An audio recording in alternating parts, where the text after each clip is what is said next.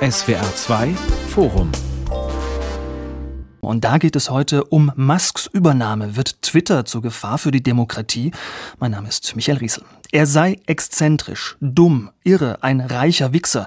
Nur ein paar der Kommentare, die sich Elon Musk in den letzten Tagen auf der Plattform anhören musste, die er vorhat zu kaufen. Den 280 Zeichendienst Twitter, 436 Millionen Nutzer weltweit, 12 Millionen davon in Deutschland. Viele von ihnen sind nicht gut auf den Multimilliardär zu sprechen. Doch die Ablehnung, ja der Hass, sie dürften an Musk abprallen. Denn genau darauf kommt es ihm an, sagt er zumindest. Jeder solle auf Twitter schreiben dürfen, was er denkt. Die Redefreiheit sei oberstes Gebot. Echte Debatte statt Political Correctness, ein offener Schlagabtausch statt Unterdrückung unliebsamer Argumente. So stellt er sich das vor, der reichste Mann der Welt. Als Zwitscherkönig will er die Demokratie retten. Doch statt zum Paradies der Meinungsfreiheit zu befürchten seine Kritiker, wird sich Twitter unter Musk zur digitalen Hölle entwickeln. Lauter, härter, noch unappetitlicher als jetzt schon. Wir wollen das besprechen in diesem SWR 2 Forum mit dem Wirtschaftswissenschaftler Professor Dr. Leonhard Dubusch von der Universität Innsbruck. Er ist auch Mitglied im ZDF-Fernsehrat, dem Kommunikationsberater und Publizisten Dr. Hendrik Widowild und mit der Journalistin und Autorin Ingrid Brodnig. Frau Brodnig, ich habe es erwähnt, der Unmut gegen Musk ist groß auf Twitter. Seine Ankündigung, den Nachrichtendienst zu übernehmen, macht vielen Leuten Angst. Ihnen auch? Ja, weil wir dunkle Zeiten bei Twitter kennen. Sie können sich sicher alle daran zurückerinnern, dass wir lange Donald Trump als US-Präsident hatten, der wirklich getobt hat, der wilde Behauptungen, Vorwürfe, Falschheiten verbreitet hat und Twitter hat lange nichts getan. Jetzt kommt Elon Musk und tut so, als ob Twitter irgendwie die Hölle wäre, wo man sich fürchten muss, dass alles gesperrt wird. Ich muss Ihnen ganz ehrlich sagen, ich erlebe ein anderes Twitter, wo sehr oft sehr viel immer durchgerutscht ist, wo Opfer von Hass im Netz oft wirklich schlechte Karten hatten und ich habe schon ein bisschen die Angst, dass mit diesem Gerede, das Musk jetzt betreibt, eigentlich auch Rückschritte erfolgen können. Weniger geht es mir da um die amerikanische Debatte als im deutschsprachigen Raum müssen wir unzufrieden sein mit Twitter, weil die oft, wenn Hassrede gemeldet worden ist, enttäuschend reagiert haben. Also das ist nicht so, dass Twitter ein Musterschüler oder eine Musterschülerin gewesen wäre, sondern dass oft eigentlich zu wenig passiert ist. Und wenn jetzt Musk noch weniger Moderation will, naja, das macht mir eher Magenschmerzen. Herr Dobusch, wenn wir uns noch mal kurz anschauen, worum es da eigentlich geht. Elon Musk zahlt 44 Milliarden Dollar für eine Plattform, die gemessen an der Zahl der Nutzer kleiner ist als Facebook, TikTok oder sogar Telegram, deren Geschäftsmodell seit Jahren nicht richtig funktioniert. Und wenn man dann Schlagzeilen liest, wie vor kurzem in der Frankfurter Allgemeinen Sonntagszeitung, größter anzunehmender Internetunfall. Dieser Alarmismus, wird er der Sache gerecht? Also ich wäre zumindest zurückhaltend, jetzt schon äh, das Ende von Twitter auszurufen, weil ich glaube, man noch nicht absehen kann, welche Konsequenzen wirklich damit verbunden sind. Man muss jetzt überhaupt mal abwarten, ob überhaupt der Kauf erfolgreich über die Bühne geht. Wenn man weiß, wie lange so eine Übernahmeprozedur dauert, das wird wahrscheinlich bis Ende des Jahres dauern, bis das überhaupt abgeschlossen ist. Dann erst kann Musk ja wirklich auch durchregieren, wenn man so will, neue das Führungsteam einstellen. Das heißt, ich bin zumindest zurückhaltend, jetzt schon Abgesänge auf Twitter zu halten. Ich glaube auch, dass diese Debatte darüber, was auf Internetplattformen Meinungsfreiheit bedeutet, ja, welche Einschränkungen, welche Regeln man vielleicht braucht, gerade auch um Meinungsfreiheit zu ermöglichen. Ganz im klassisch popperanischen Sinne des Paradoxons der Freiheit, nämlich eine unbeschränkte Freiheit ist keine. Das ist, eine, das ist dann quasi die Herrschaft der Stärkeren über die Schwächeren. Und ich glaube, diese Debatte, die braucht es ganz unabhängig davon, ob Musk Twitter kauft und die betrifft eben nicht nur Twitter, sondern die betrifft die dominanten globalen Plattformen, die derzeit zunehmend auch die öffentliche Debatte prägen. Hm, ja, Herr Widowild, ob Mark Zuckerberg oder Jeff Bezos an reiche weise Männer an der Spitze von Tech-Firmen, da haben wir uns doch eigentlich schon gewöhnt. Was macht diesen Fall um Musk und Twitter dann so besonders? Ich weiß es nicht, ehrlich gesagt. Elon Musk ist ja schon immer ein polarisierender Geselle gewesen und wir haben, glaube ich, in Deutschland auch eine relativ kurze Zündschnur für abseitigen Humor und ein bisschen exzentrisches Auftreten, was man ihm sicherlich vorwerfen kann. Und ich möchte auch ganz klar sagen, ich bin weder jemand, der das Problem Hassrede leugnet, noch jemand, der Elon Musk verehrt. Da gibt es ja Bros, die ihn geradezu anhimmeln und auf alles losgehen, was irgendwie kritisch sich gegenüber Musk äußert. Aber dass Musk jetzt ausgerechnet jemand ist, der Twitter zerstört. Das halte ich also für komplett vermessen. Und wenn ich mir manche Beiträge gerade in deutschen Medien angucke zu Elon Musk und dieser Twitter-Übernahme der geplanten, dann frage ich mich, Geht es eigentlich darum, dass wir einen sympathischen Menschen an der Spitze so eines Konzerns sehen wollen oder worum geht es? Wir haben ja auch bei Mark Zuckerberg schon wüsteste Beleidigungen bis hin zu Antisemitismus erlebt. Es scheint also so zu sein, dass wir uns irgendwie einen, eine Art Weihnachtsmann an der Spitze wünschen und sonst sind wir nicht zufrieden damit. Deswegen würde ich gerne das Ganze auf die empirische Ebene mal runterheben und fragen, wo soll denn jetzt das Problem eigentlich auftauchen? Hm.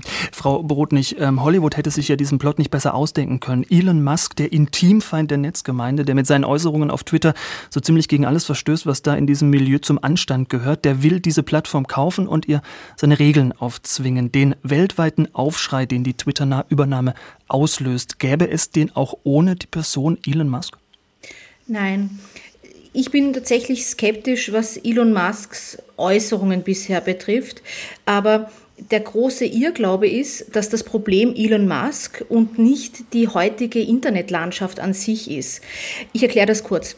Wir haben leider ein Internet heranwachsen gesehen, wo einzelne wenige Unternehmen mehr Macht denn je, Medienunternehmen mehr Macht denn je haben, was ein Milliardenpublikum insgesamt vor die Augen bekommt, welche News, welche Werbung etc. Und da ist Musk jetzt nur der neueste Anlassfall. Ich gebe Ihnen ein Beispiel über die Macht. Sie erinnern sich vielleicht, 2018 gab es ähm, furchtbaren Genozid gegen die Rohingya, die muslimische äh, Minderheit in Myanmar.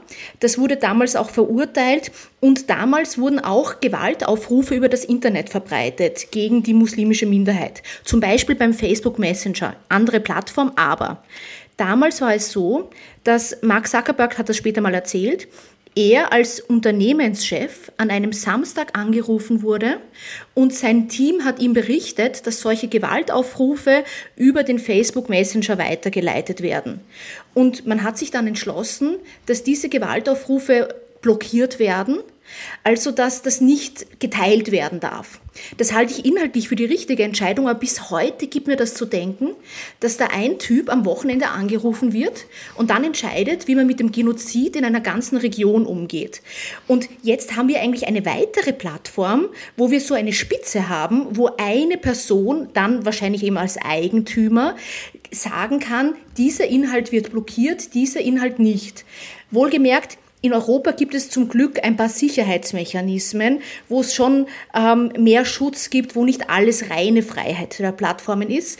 Aber ich glaube, das große Problem ist, dass Musk das auf den Punkt bringt, dass wir ein Internet haben, das von einzelnen wenigen Milliardären beherrscht wird und wir sehr, sehr weit davon weg sind, eigentlich gesellschaftliche Wege zu finden, gefunden zu haben, dass wir die Regeln vorgeben. Also Musk ist für mich eigentlich die Spitze des Eisbergs, aber insgesamt ist der Eisberg sehr viel größer als nur diese eine Person das Unbehagen, das teile ich komplett. Dass man also äh, sagt, einer entscheidet da jetzt, das haben wir bei der Trump-Entscheidung im äh, Januar 2021 war das, ne? 2020, 2021, ähm, als Trump gesperrt wurde nach dem Sturm auf, aufs Kapitol. Da ging ja ein großes Unbehagen um den ganzen Globus. Huch, wie kann das denn sein? Also zuerst war Erleichterung, oh, endlich ist er weg. Und das zweite war dann, auch Angela Merkel hat sich bei diesen Zweiflern eingereiht. Wie kann das sein, dass die Plattform jetzt plötzlich einen gewählten US-Präsidenten stumm schalten? Ich teile dieses Unbehagen. Bloß die große Frage, die meiner Ansicht nach bislang nicht beantwortet wird, beziehungsweise auf der EU-Ebene gerade falsch beantwortet wird, wer macht es sonst? Und wenn man dann fragt, demokratisch, dann ist die Frage, soll das dann ein Staat sein? Ja gut, aber der US-Präsident war demokratisch gewählt. Und diese Frage, dieses Dilemma ist meiner Ansicht nach bislang nicht befriedigend gelöst. Herr Dobusch, als Wirtschaftswissenschaftler an Sie die Frage, sollte der Deal klappen, dann will Musk mit Twitter keine wirtschaftlichen Ziele verfolgen, er will keinen Profit machen, sondern Twitter zu einem besseren Ort. So viel Altruismus, trauen Sie ihm das zu? Also sagen wir so, ähm, das ist ja gar nicht so besonders, dass reiche Menschen sich Liebhaberprojekte halten. Also man könnte auch sagen, äh, zum Beispiel in, in Deutschland gibt es einen Medienkonzern, der Axel Springer Verlag, der hält sich seit Jahren die Welt äh, mit der kein Geld verdient wird, weil man damit eine Stimme hat im Bereich demokratischer Medienöffentlichkeit in Deutschland. In Österreich gibt es einen Dosenmilliardär, äh, Dietrich Mateschitz, der seit Jahren unfassbar viel Geld in Servus TV, den inzwischen stärksten Privatsender des Landes steckt und äh, dort es geschafft hat, wirklich Schwurbel TV eigentlich Mainstream fähig zu machen, einfach aufgrund seiner eigenen persönlichen politischen Überzeugungen heraus. Insofern äh, finde ich das gar nicht so äh, absurd. Im Gegenteil, das ist eigentlich etwas, was wir immer wieder be äh, beobachten können. Wenn einzelne Menschen so viel Geld haben, dass sie nicht mehr wissen, wohin damit, äh, dann verwenden sie das halt auch für politische und sonstige Liebhaberprojekte. Hm, hinter diesem Altruismus, da steckt ja ein Antrieb, Frau Brodnich. Zitat Elon Musk, Free Speech, also Redefreiheit, ist der Grundstein einer funktionierenden Demokratie. Aber, so Musk, Twitter zensiert die Redefreiheit. Und das, der Vorwurf kommt dann auch dazu, bevorzuge solche Meinungen, die politisch links zu verorten sind. Hat er mit dieser Diagnose recht? Ich muss sagen, das ist eher eine ziemlich unbelegte Behauptung. Gerade die Republikanische Partei behauptet seit Jahren, sie würde von Online-Plattformen behindert, sie würde schlechter behandelt. Es gibt Untersuchungen zu solchen Vorwürfen, wo eigentlich das nicht herauskam. Wir sehen, dass zum Beispiel gerade viele rechte Accounts von den großen Plattformen profitieren. Bis zu seiner Sperre hat ja Trump auch wirklich gut mit Twitter es geschafft, ähm, ständig für Wirbel zu sorgen. Wenn ich vielleicht aber einen Schritt zurückgehen darf und auf das vorige nochmal eingehen. Ich finde, der Herr Widowild hat vollkommen recht, dass er sagt, wir haben noch keine richtig guten Antworten. Wie umgehen mit der Macht weniger? Und ich finde, da ist, ich möchte auf dieses Trump-Beispiel kurz eingehen. Das ist schon unbehaglich, dass ähm, einzelne Plattformen selbst entscheiden, ob der Präsident oder vorherige Präsident der Vereinigten Staaten posten darf dort oder nicht. Und wir haben aber auch noch nicht viel ausprobiert, welche Regeln funktionieren könnten. Ich denke mir, nur aus dem Bauch heraus gesprochen, dass man zum Beispiel auch über Medienbehörden nachdenken könnte, die zum Beispiel für Wahlkämpfe Regeln vorgeben, wer muss auf der Plattform vertreten sein dürfen weil es ist keine optimale Situation, dass es Facebook, Twitter oder eben in Zukunft an Elon Musk obliegt, wer im Wahlkampf dort das Mikrofon vorgehalten bekommt und wer nicht. Und in den USA beispielsweise haben sie in manchen Mediensegmenten hohe Regulierung.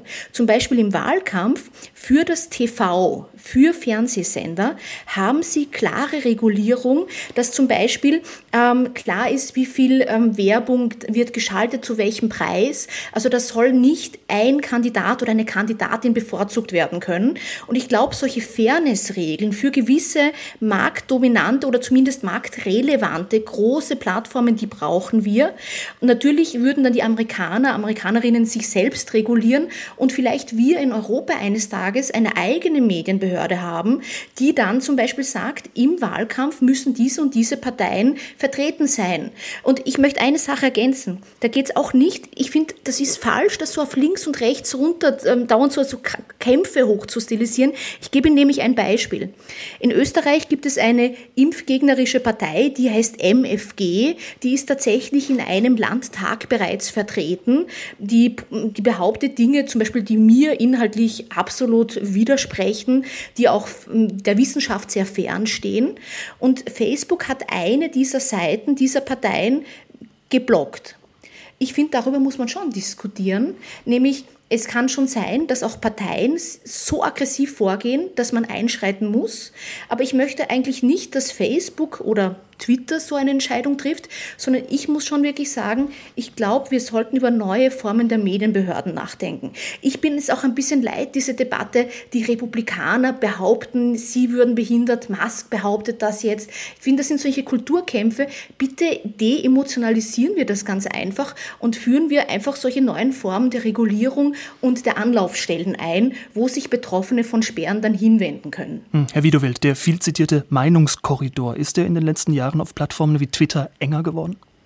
Ich glaube, das ist er definitiv. Ähm, ich glaube nicht zwingend daran, dass es so eine Linksverschiebung gab, wie Elon Musk und auch andere gerne behaupten. Das ist dann so diese Fraktion, man wird ja wohl noch sagen können.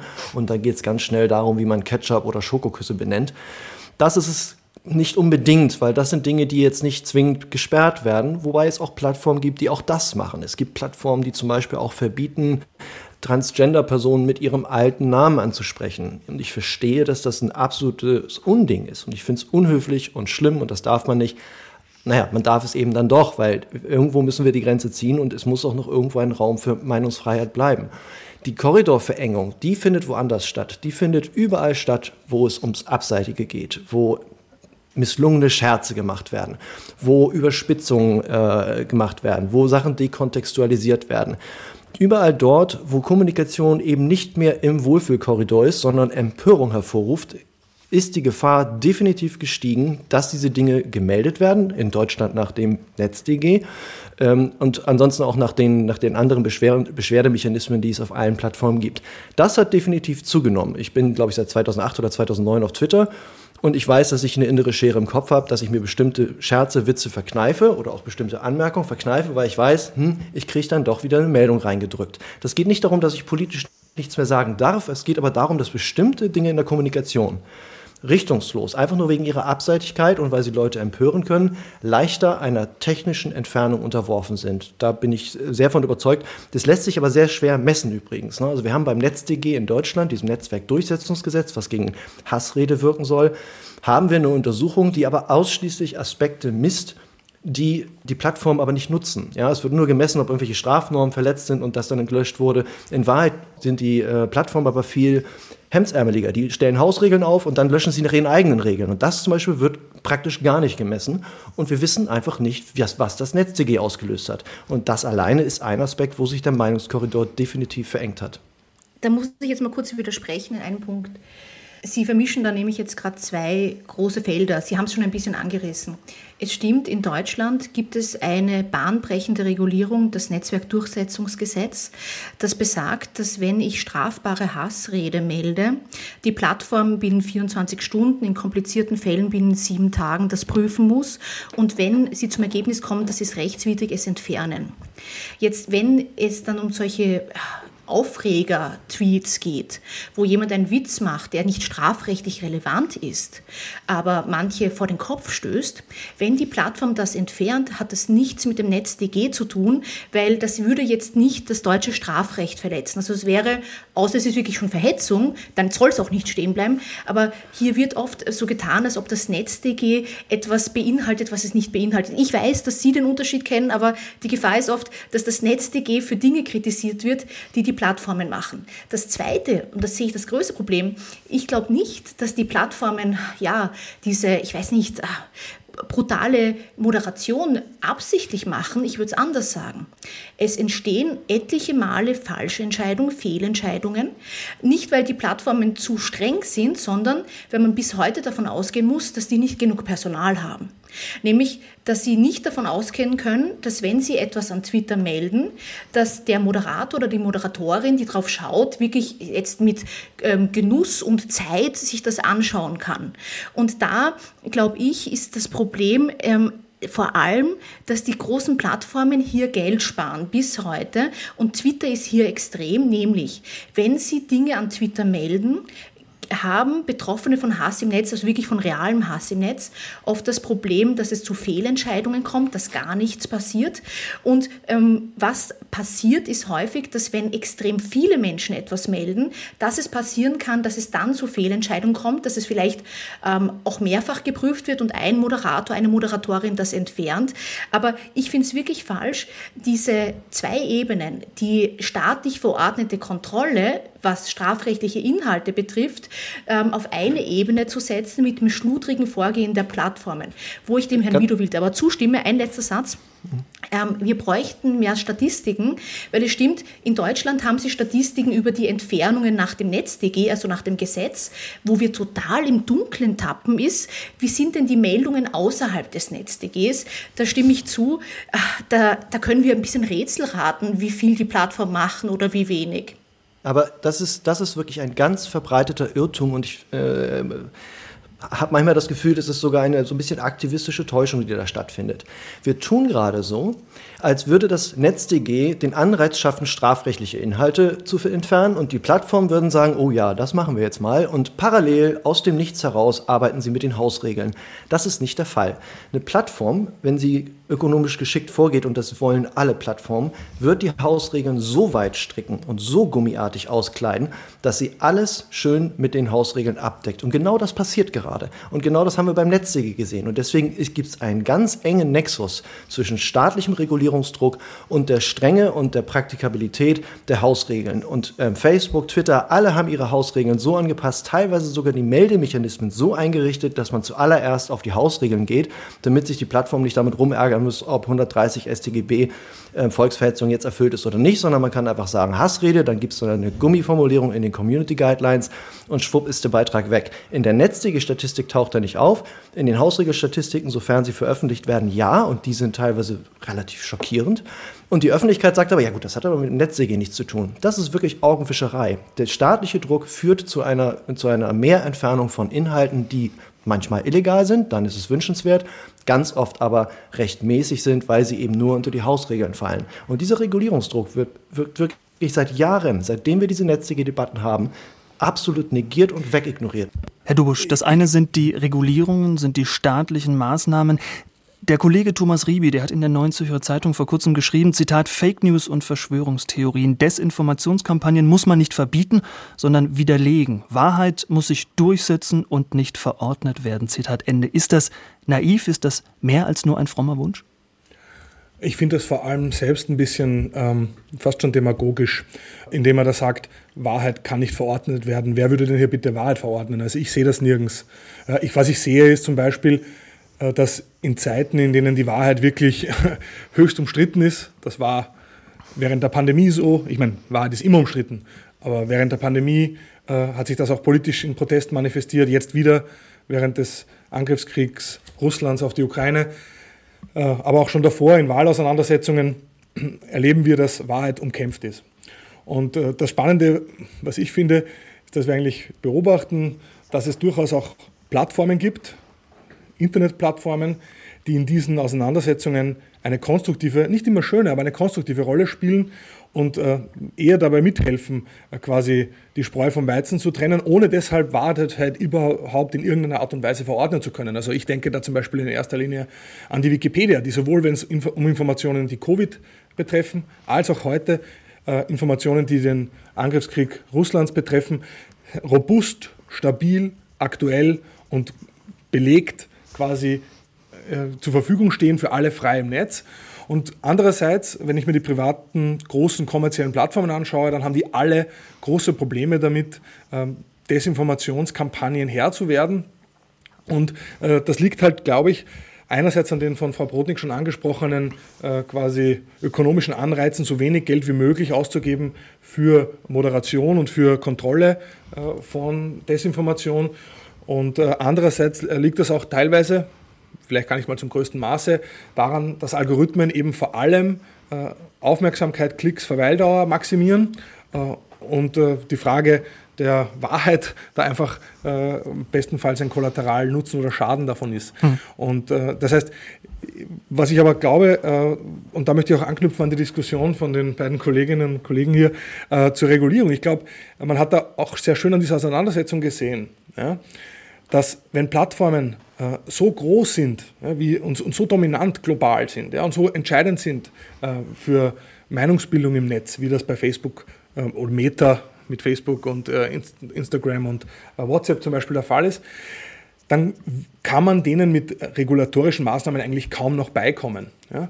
Weil einfach äh, die Marktmacht so groß ist. In Wirklichkeit könnte man sagen, man hätte die teilweise gar nicht so groß werden lassen dürfen. Man hätte schon längst ein ähm, abgedatetes ähm, quasi Kartellrecht gebraucht, die zum Beispiel Übernahmen von Konkurrenznetzwerken verbietet. Aber ich glaube, es gibt einfach Grenzen dessen, was man an, mit Hilfe von Regulierung schaffen kann. Und deshalb, wenn man interessiert ist an einer vielstimmigen, vielfältigen, demokratischen Öffentlichkeit, dann braucht es eben nicht nur Regulierung, sondern es braucht auch Alternativen, die einer anderen Logik folgen, als nur Klicks, Verweildauer und äh, Reichweite alleine äh, und damit äh, Gewinne zu maximieren. Herr Wedowild, Herr Dobusch hat gerade gesagt, die Wahrheit ist heftig umstritten. Er hat Beispiele aufgezählt, die Corona-Pandemie, den Ukraine-Krieg. Dann stellt sich doch umso mehr die Frage, welche Instanz soll denn eigentlich in diesem Wahrheits, in dieser Suche nach Wahrheit eigentlich eine objektive Position einnehmen, da eigentlich entscheiden? Ähm, Musk stellt sich das ja so vor, alles, was nicht gegen das Gesetz verstößt, soll auf Twitter erlaubt sein. Trifft er mit diesem radikalen Ansatz von Meinungsfreiheit da nicht einen Nerv? Ich glaube, er trifft damit einen Nerv. Ähm, ich will mich wirklich nicht zu sehr ins Lager von Libertären stellen. Musk hat da ja teilweise wirklich Auffassungen, denen ich sehr widersprechen würde. Aber was die Wahrheit angeht, kommt immer wieder diese Frage nach, wer entscheidet über die Wahrheit. Und da gab es dann ja diverse Initiativen auch im Zuge der Covid-Pandemie und was da gelogen wurde, darüber brauchen wir uns, glaube ich, nicht zu unterhalten. Das ist völlig un unumstritten. Und die tödlichen Folgen, die diese Lügen haben, will ich auch nicht im geringsten kleinreden. Nur dann haben wir eben so Entwicklungen, dass Plattformen anfangen, äh, bestimmte Beiträge zu Covid zu markieren. Sie fangen an, bestimmte äh, in ihren Community Guidelines zu verbieten, dass man also bestimmte wissenschaftlich jetzt nicht feststehende Zusammenhänge anfängt zu leugnen. Ich habe jetzt leider die Community Guidelines nicht vor Augen, aber bei Google gab es zum Beispiel eine Verschärfung, die war ganz klar im Bereich des Legalen. Wir haben also angefangen, legale Dinge aus dem Netz zu ziehen. Ich möchte auch noch einmal ganz kurz dazu sagen, Lügen ist erlaubt übrigens. Ne? Also ich darf sagen, Angela Merkel ist eine Echse. Das mag sie jetzt beleidigend empfinden, dann wäre es rechtswidrig, aber ansonsten ist das erlaubt. Ich kann Ihnen auch die falsche Uhrzeit ansagen. Lügen ist also erst einmal nicht verboten oder so etwas. Wenn wir uns dafür entscheiden, okay. Nur diese Entscheidung ist eine Entscheidung unterhalb des Strafrechts. Damit entscheiden wir über Inhalte, ob man die sagen darf oder nicht. Wir verengen den Meinungskorridor. Und das findet dann statt, ja, auf welcher Ebene eigentlich? Wer reguliert das? Das müssten eigentlich die Bundesländer machen, wenn sie sich dazu entschieden, weil das ist Ländersache. Wegen der Lehren des Faschismus macht man das nicht auf Bundesebene. Wir haben aber solche Initiativen immer häufiger auf Brüsseler Ebene, wo man sagt, wir müssen jetzt dagegen Fake News vorgehen, das ist alles ganz schlimm. Und davor habe ich wirklich Furcht, weil wir immer häufiger in den Bereich geraten, wo gesellschaftliche ja, Probleme dadurch gelöst werden sollen, dass man den Hebel bei den großen Plattformen ansetzt und dann kriegt es ein Etikett oder es kommt jemand, der moderiert die Inhalte weg. Und das ist eine, finde ich, bedenkliche Entwicklung. Ich glaube, ich möchte da zu einer bisschen mehr Differenzierung einladen, welche Rolle und Funktion diese Plattformen, die nämlich wir ja auch immer noch als Plattformen bezeichnen, in unserer digitalen Gesellschaft eigentlich ähm, einnehmen.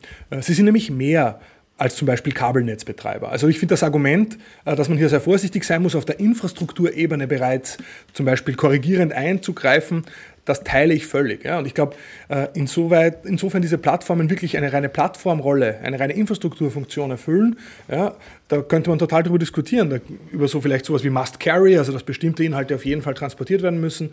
Aber ich glaube auch, das ist nicht der richtige Ort, um da einzugreifen. Aber diese Plattformen sind eben mehr als nur Plattformen. In Deutschland hat man ja jüngst ähm, im letzten Medienstaatsvertrag ja auch eine neue Kategorie geschaffen, um genau dieser Twitter-Funktion äh, gerecht zu werden. Man spricht dort von Intermediären, die man regelt. Warum?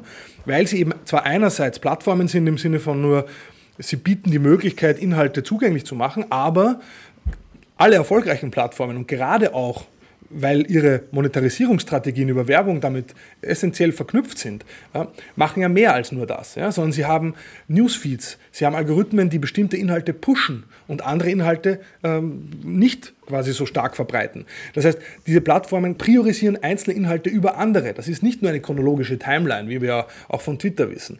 Und das heißt, in dem Maße, in dem diese Intermediäre eben viel mehr sind als diese Plattform, stellt sich schon die Frage, ob man an ihnen nicht auch andere Maßstäbe anlegen muss. Und in, in Deutschland gibt es äh, seit dem Zweiten Weltkrieg Mediengesetze, ja, die traditionelle Medien, wo man eben sagt, da gibt es eine redaktionelle Verantwortlichkeit. Ja, da, dazu gehört zum Beispiel dann auch die Pflicht zu einer Gegendarstellung. Ja.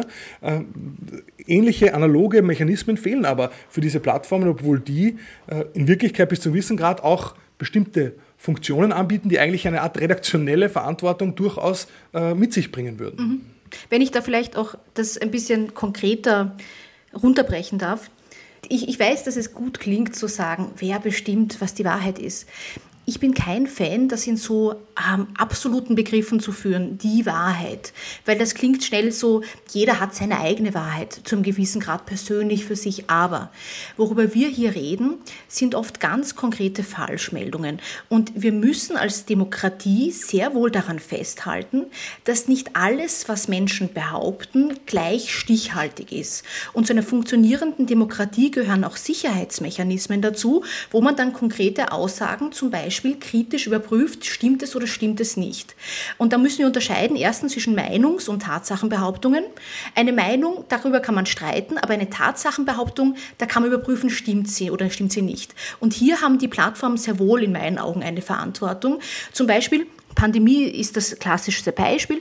Da haben wir gesehen, dass fragwürdige Produkte angeboten werden. Zum Beispiel heißt es immer wieder, und es funktioniert leider, dass Menschen gesagt wird, sie sollen Bleich- und Desinfektionsmittel trinken. Chlordioxid heißt das beispielsweise, weil das würde alle möglichen Krankheiten, Krebs, Malaria etc. etc. heilen. Und dann trinken Menschen tatsächlich auch im deutschsprachigen Raum Bleich- und Desinfektionsmittel, was zutiefst gefährlich ist, wenn man sich von ihnen verätzen kann, sinngemäß.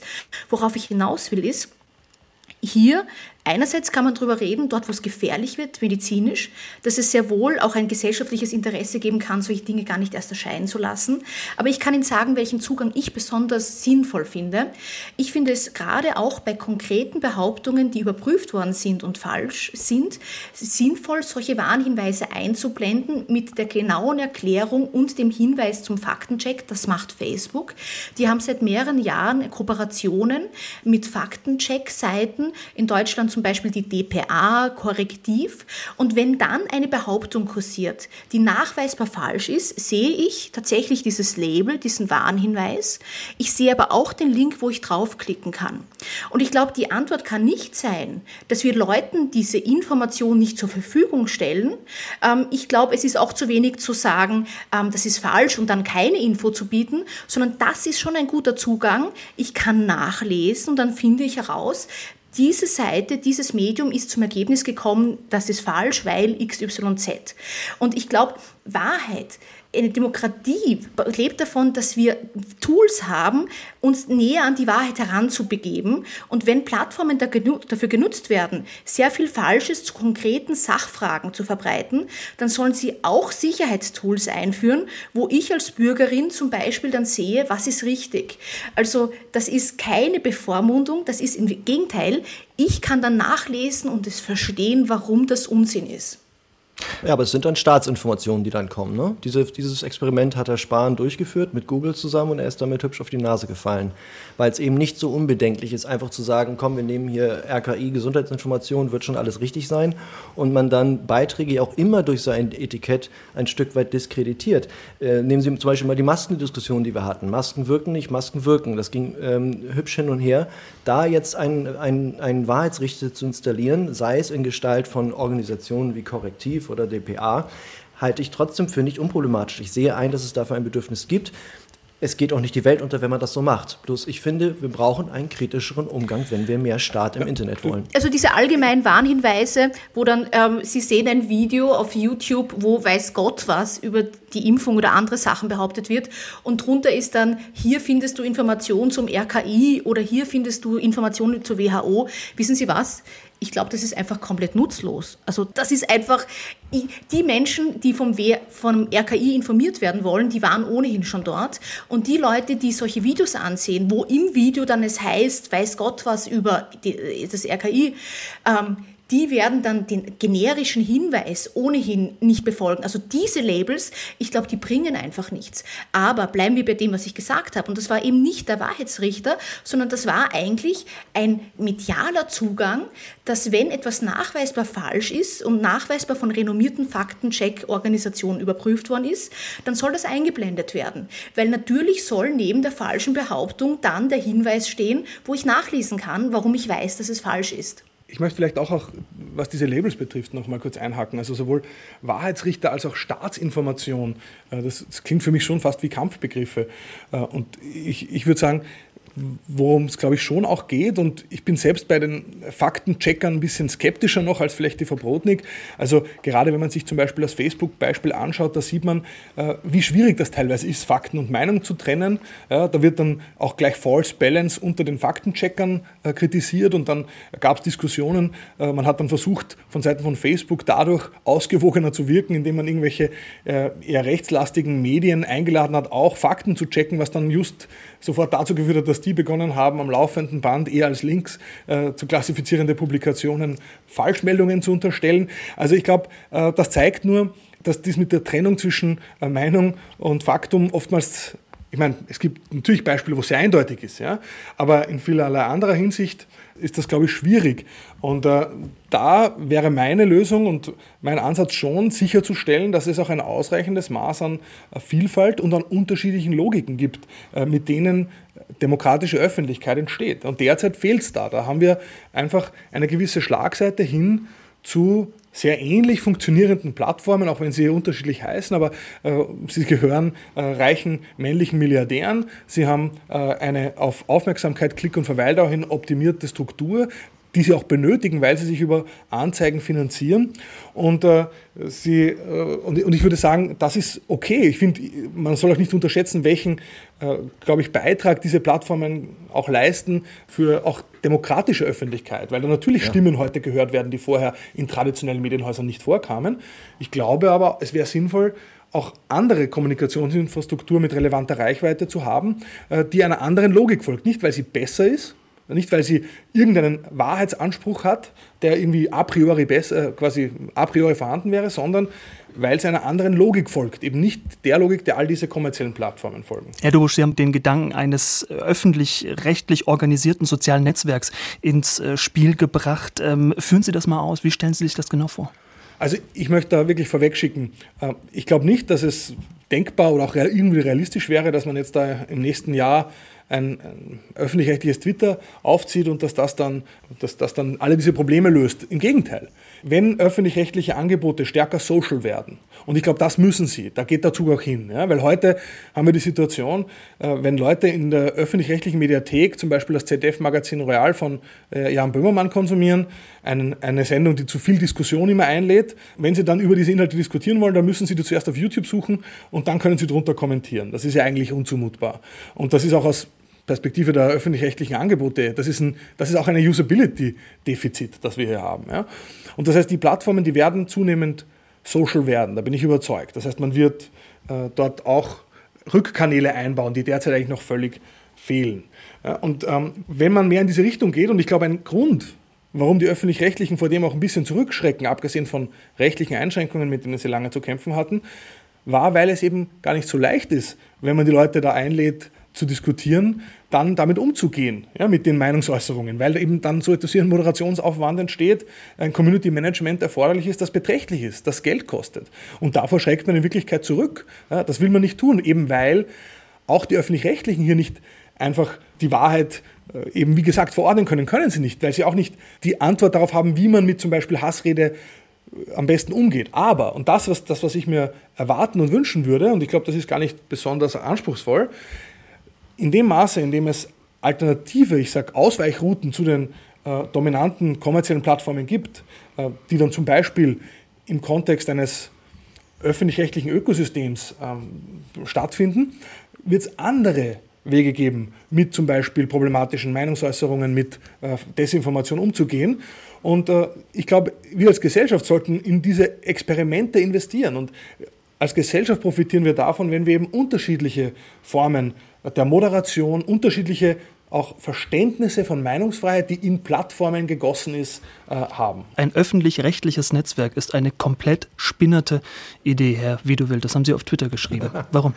ja, man muss ein bisschen aufpassen, was man bei Twitter so schreibt. Nein, ich halte die Idee wirklich für, für komplett verquer wir tun dann wieder so, und das hat im, im Rundfunkrecht eine gewisse Tradition, als wäre das Internet im Grunde Fortsetzung von Rundfunk mit anderen Mitteln. Und das ist es einfach nicht. Das Internet, insbesondere diese Plattformen, sind ein Kommunikationsraum für Milliarden mit einer Vielschichtigkeit, die alles sprengt, bei allem Respekt für den SWR, was der öffentlich-rechtliche Bereich so machen kann. Und wir befinden uns in einem ständigen Flirt mit dem Staat. Vorhin wurde schon gesagt, ja, Staat muss man doch nicht Staat nennen, ist ja gar nicht so, ist ja ein Kampfbegriff. Nee, doch, das ist schon Staat, was wir da wollen. Natürlich ist öffentlich-rechtlicher Rundfunk nicht Staatsfunk. Diesen Begriff wiederum würde ich auch nicht benutzen, der ist tatsächlich ein Kampfbegriff. Aber wir wollen immer mehr Richtung Staat. Und ich habe schon ein paar Mal die EU-Ebene erwähnt und möchte einmal darauf hinweisen, damit sie diese Diskussion nicht untergeht. Der Deutsche Journalistenverband hat den Digital Services Act, der all diese Fragen auch mit covert und, und behandelt, als verfassungswidriges Gesetz bezeichnet. Tabea Rösner, Medienpolitikerin der Grünen, nicht unbedingt verdächtig für besondere äh, libertäre Gedanken, hat gesagt, sie hat bedenken, dass die Staatsferne nicht berücksichtigt wird. Deshalb der Weg jetzt hinzugehen und zu sagen, wir machen aus den sozialen Netzwerken einen großen öffentlich-rechtlichen Ring rein, wo dann alle Tweets und alle Äußerungen, alle Posts einer möglichen ja, äh, Steuerung durch ein plural besetztes Gremium unterworfen sind, halte ich für falsch. Und das sieht man übrigens auch an Entscheidungen der Vergangenheit. Wenn ich einmal an das Oma-Lied vom WDR erinnern darf oder die Gender-Debatte bei Hart aber fair, die dann plötzlich kurzzeitig draußen war, da haben wir genau das, was ich zu Beginn der Debatte sagte. Alles, was abseitig ist, ein bisschen zu harsch, ein bisschen zu krass, droht dann zu verschwinden. Und das würde ich persönlich sehr bedauern, denn manchmal muss es eben auch harsch und abseitig sein. Also ich muss jetzt da wirklich dringend einhaken. Erstens mal muss ich schmunzeln, äh, wenn in einer Gesellschaft, in der eigentlich quasi wir es an allen Ecken und Enden mit Finanzialisierungsdynamiken, mit einer Marktorientierung auch ehemals öffentlicher äh, Aufgaben, staatliche Aufgaben zu tun haben, dann die Angst vor einer totalen Übernahme staatlicher Institutionen und Infrastruktur äh, quasi geschürt wird. Also da muss ich wirklich schmunzeln. Wir haben eben gerade nicht das Problem, dass wir zu viel staatliche Kontrolle im Mediensektor haben. Aber selbst wenn, ich bin selbst skeptisch. Ich wünsche mir keinen zu stark mit dem Staat flirtenden öffentlich-rechtlichen Rundfunk. Meine Vorschläge in diesem Zusammenhang wären zum Beispiel viel stärker auch auf alternative Formen demokratischer Aufsicht zu setzen, die eben gerade nicht staatlich sind, sondern eher zum Beispiel über Losverfahren, also aleatorisch-demokratische Modelle sicherstellen, dass man einerseits eine Rückbindung an die Gesellschaft hat, aber gleichzeitig fern ist zu staatlichen Institutionen. Das kennen wir auch im Bereich der Justiz. Also das ist mal der erste Punkt. Ich, ich sehe nicht, dass wir jetzt hier äh, die, die, staatliche Übernahme unseres, unserer öffentlichen Raumes bevorsteht. Im Gegenteil, ich sehe eher, wir haben hier ein Defizit, wenn es darum geht, Alternativen zu einer Milliardärsübernahme des öffentlich-rechtlichen Raumes zu haben, ja, weil das ist die reale Bedrohung, mit der wir zu tun haben, dass ganz wenige wenige superreiche weiße Männer und deren Interessen die öffentliche Landschaft und die Struktur der Öffentlichkeit prägen. Ja? Und äh, was mir vorschwebt, ist nicht das zu ersetzen durch was Staatliches, das möchte ich auch nochmal betonen, sondern was mir vorschwebt, ist, dass man vorhandene Infrastruktur, die bereits jetzt in eine Richtung geht, Rückkanäle zu eröffnen, stärker ausbaut, aber das Ganze auf offenen Plattformen eben nicht als national begrenztes Angebot, äh, sondern, und da spielen dann so Dinge wie zum Beispiel auch äh, die Plattformen, die jetzt genannt werden, dezentrale soziale Netzwerke und deren Protokolle eine Rolle, derer man sich meiner Meinung nach als öffentlich-rechtliches Medium bedienen könnte, eben weil der Monetarisierungszwang fehlt, ja, der quasi ja Facebook, Instagram und die anderen kommerziellen Plattformen am Ende des Tages immer zu Walled Gardens macht, wo man die Nutzerinnen und Nutzer möglichst auf der eigenen Plattform halten möchte, wo es dann keine Links mehr rausgibt ins freie Netz. Wer schon mal probiert hat, von Instagram raus ins Internet zu linken, der weiß, wovon ich spreche. Also das ist auch gar nicht so unrealistisch, ja, weil wenn man sich ansieht, zum Beispiel die Reichweite der Mediatheken vergleicht mit den großen Plattformen, dann ist, sind sowohl ARD und ZDF haben größere Reichweiten als Amazon Prime. Das ist nicht so, als würden die Leute diese Angebote überhaupt nicht annehmen. Ja, ich möchte vielleicht auch kurz ja. eines einhaken dieser Satz, der klingt natürlich total logisch, dass ähm, man nicht die bestehenden Logiken eins zu eins auf das Internet ummünzen soll und dann ja, mit Druck irgendwie äh, öffentlich-rechtliche Dinge erzeugen. Ich würde es anders formulieren. Ich stimme zu, das Internet ist etwas gänzlich Neues. Das heißt, in wenigen Jahren werden wir bereits die Situation haben, dass einfach alles über das Internet läuft. Und es geht nicht darum, dass dann dort nur Staatsmedien oder ähm, öffentlich-rechtliche Medien sind. Im Gegenteil, wenn Sie sich jetzt das Internet ansehen, dann ist es ein Raum, der noch wie kein anderer von einzelnen wenigen Konzernen dominiert wird. Und ich würde sagen, es geht genau um das Gegenteil, dass wir eine Stärke Europas weiter uns bewahren, nämlich diesen Dualismus. Und dieser Dualismus bedeutet, dass wir privatwirtschaftliche Angebote haben. Das können Plattformen sein wie Facebook, Twitter, Instagram etc. Aber wir brauchen dazu dieses kleine Pflänzlein öffentlich-rechtlich. Und das dieses Pflänzlein, das nahezu nicht existiert, da jetzt schon irgendwelche Staatsübernahme-Fantasie oder Vorwürfe einzubringen, finde ich ein bisschen überraschend. Eben, ich glaube, das Kernproblem ist nicht, dass wir zu viel ähm, öffentlich-rechtliche Kanäle im Internet haben, sondern das Kernproblem ist, Frau der Rotnick, Idee ein, eine von Sekunde. Ganz kurz noch, weil Sie, weil Sie mich gerade zitiert haben, und das möchte ich ganz kurz richtig stellen. Ich habe nicht behauptet, dass es zu viele Rundfunk, äh, öffentlich-rechtliche Rundfunkangebote im Netz gibt oder auch in Social Media. Überhaupt okay. nicht, im Gegenteil. Was ich aber meine ist, Elon Musk, ich glaube, er wird uns beschäftigen, aber auf lange Sicht, glaube ich, müssen wir abseits von Twitter und Facebook und Co. überlegen, wie könnte ein pluralistischeres, auch demokratischeres Internet aussehen. Das nehmen wir als Schlusswort in diesem SWR2 Forum. Musks Übernahme wird Twitter zur Gefahr für die Demokratie. Das war heute unser Thema. Und ich bedanke mich bei meinen Gästen, der Journalistin Ingrid Brodnig, dem Publizisten Hendrik Widowild und bei dem Wirtschaftswissenschaftler Leonhard Dobusch von der Universität Innsbruck. Mein Name ist Michael Riesel. Ich sage danke fürs Zuhören und machen Sie es gut.